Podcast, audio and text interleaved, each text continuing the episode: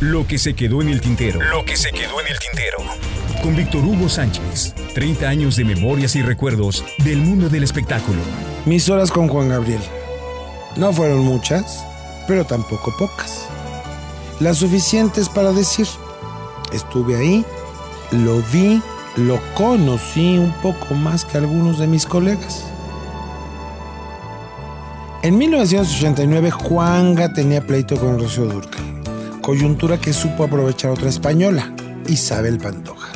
Así la sevillana puso pies en México, Juan Gabriel le daría temas, le produciría un disco, motivo suficiente, creyó ella, para presentarse en el Estelaris del Fiesta Americana. Perdona si te hago llorar.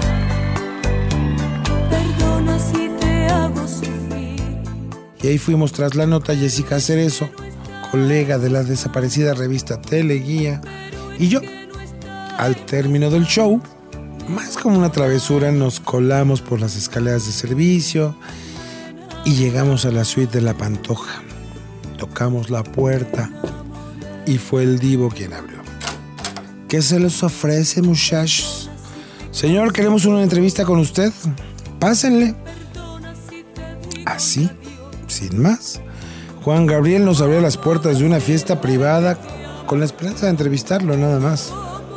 Eran las 2 de la mañana de un jueves. Entre whiskies y platos de carnes frías, Juan Gabriel bromeaba con los invitados. La Pantoja, Sonia Infante, Leticia Perdigón, aún esplendorosa, el peluquero Marcos de Jos y dos o tres personas más. La Infante preguntó que qué hacíamos ahí. Juan Gabriel les dijo, son mis invitados. En esa época éramos muy pertinentes, respetuosos de las formas. Y no, no había manera de sacar de contexto su charla. No una entrevista formal, así que pedimos, suplicamos, nos diera un poco de tiempo para charlar formalmente. Juan Gabriel solo se reía, nos dijo, chiquillos, y jugueteaba. Dieron las 8 de la mañana y la fiesta se había terminado. Él, sin guaruras ni nada, solo le dijo a su asistente que quería ir a desayunar. Vengan chiquillos, los invito a desayunar y luego, si se me antoja, les doy la entrevista. Grave error. Jessica y yo nos rajamos. Estábamos cansados, desvelados y nos parecía que Juan Gabriel no iba a darnos esa entrevista. No debimos asumir, pero lo hicimos.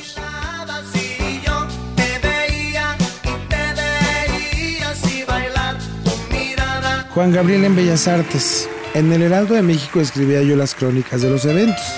Había cubierto ese espectáculo y palabras más, palabras menos. No cabe duda que les encanta lo que ya está clásico, ¿verdad? El resumen de mi relato era, Juan Gabriel hizo sudar las frías paredes de Bellas Artes. De repente, una llamada telefónica. Sé que tú no puedes, ni aunque intentes, olvidarme. Señor Víctor Hugo Sánchez, le comunico con el señor Alberto Aguilera. Oiga, quiero agradecerle la hermosa nota que escribió sobre mí, de verdad muchas gracias. 3. En 1992 andaba yo de novio con la manager de Enrique Guzmán.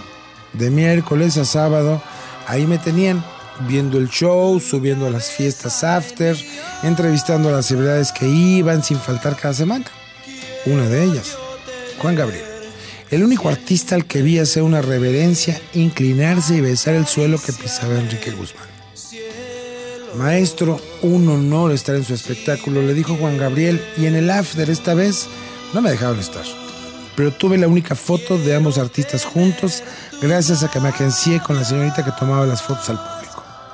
Una lana y el Heraldo de México tuvo una crónica de esa noche. Y otra vez al día siguiente. Le comunico al señor Alberto Aguilera. Oiga, ¿cómo que usted estuvo en el show y por qué no lo vi en la fiesta? No me dejaron entrar, señor. ¿Cuándo me regaló una entrevista? Luego. Ustedes, los periodistas, solo quieren entrevistas. Mejor conversemos, nos tomamos un café y luego vemos si hacemos la entrevista. Ah, chinga, ¿está crees?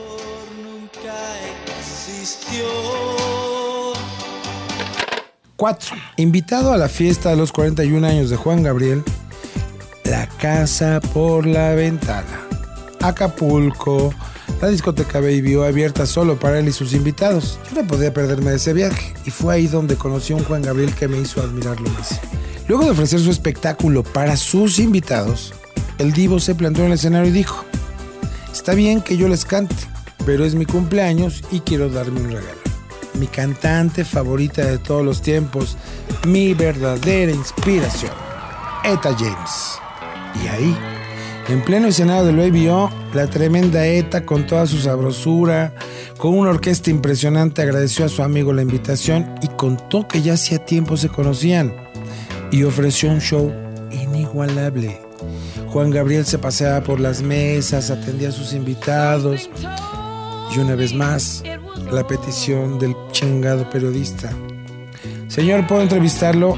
Ay, mijo, ¿qué? ¿Usted no sabe divertirse? Disfrute la fiesta, es mi cumpleaños. No doy entrevistas.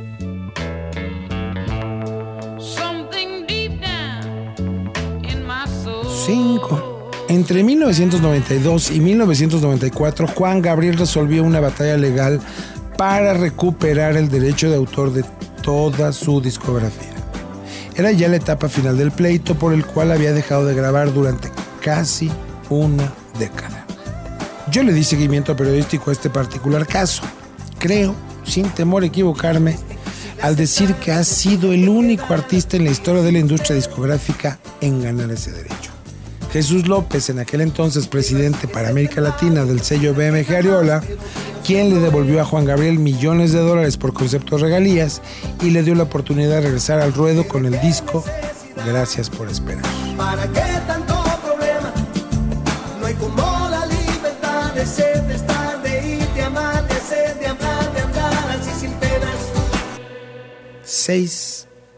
En aquella época, el Premier era el centro nocturno por excelencia, donde justamente Juan Gabriel tenía noches prolongadas, temporadas de gloria tan exitoso que el dueño le dio un anticipo de 2 millones de dólares para que el divo se comprometiera a presentarse durante tres meses.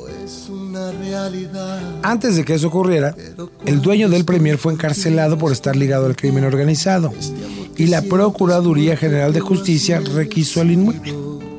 A los meses, la dependencia le dio la administración a Televisa y al revisar las cuentas vieron que Juan Gabriel debía varios shows o mucha lana.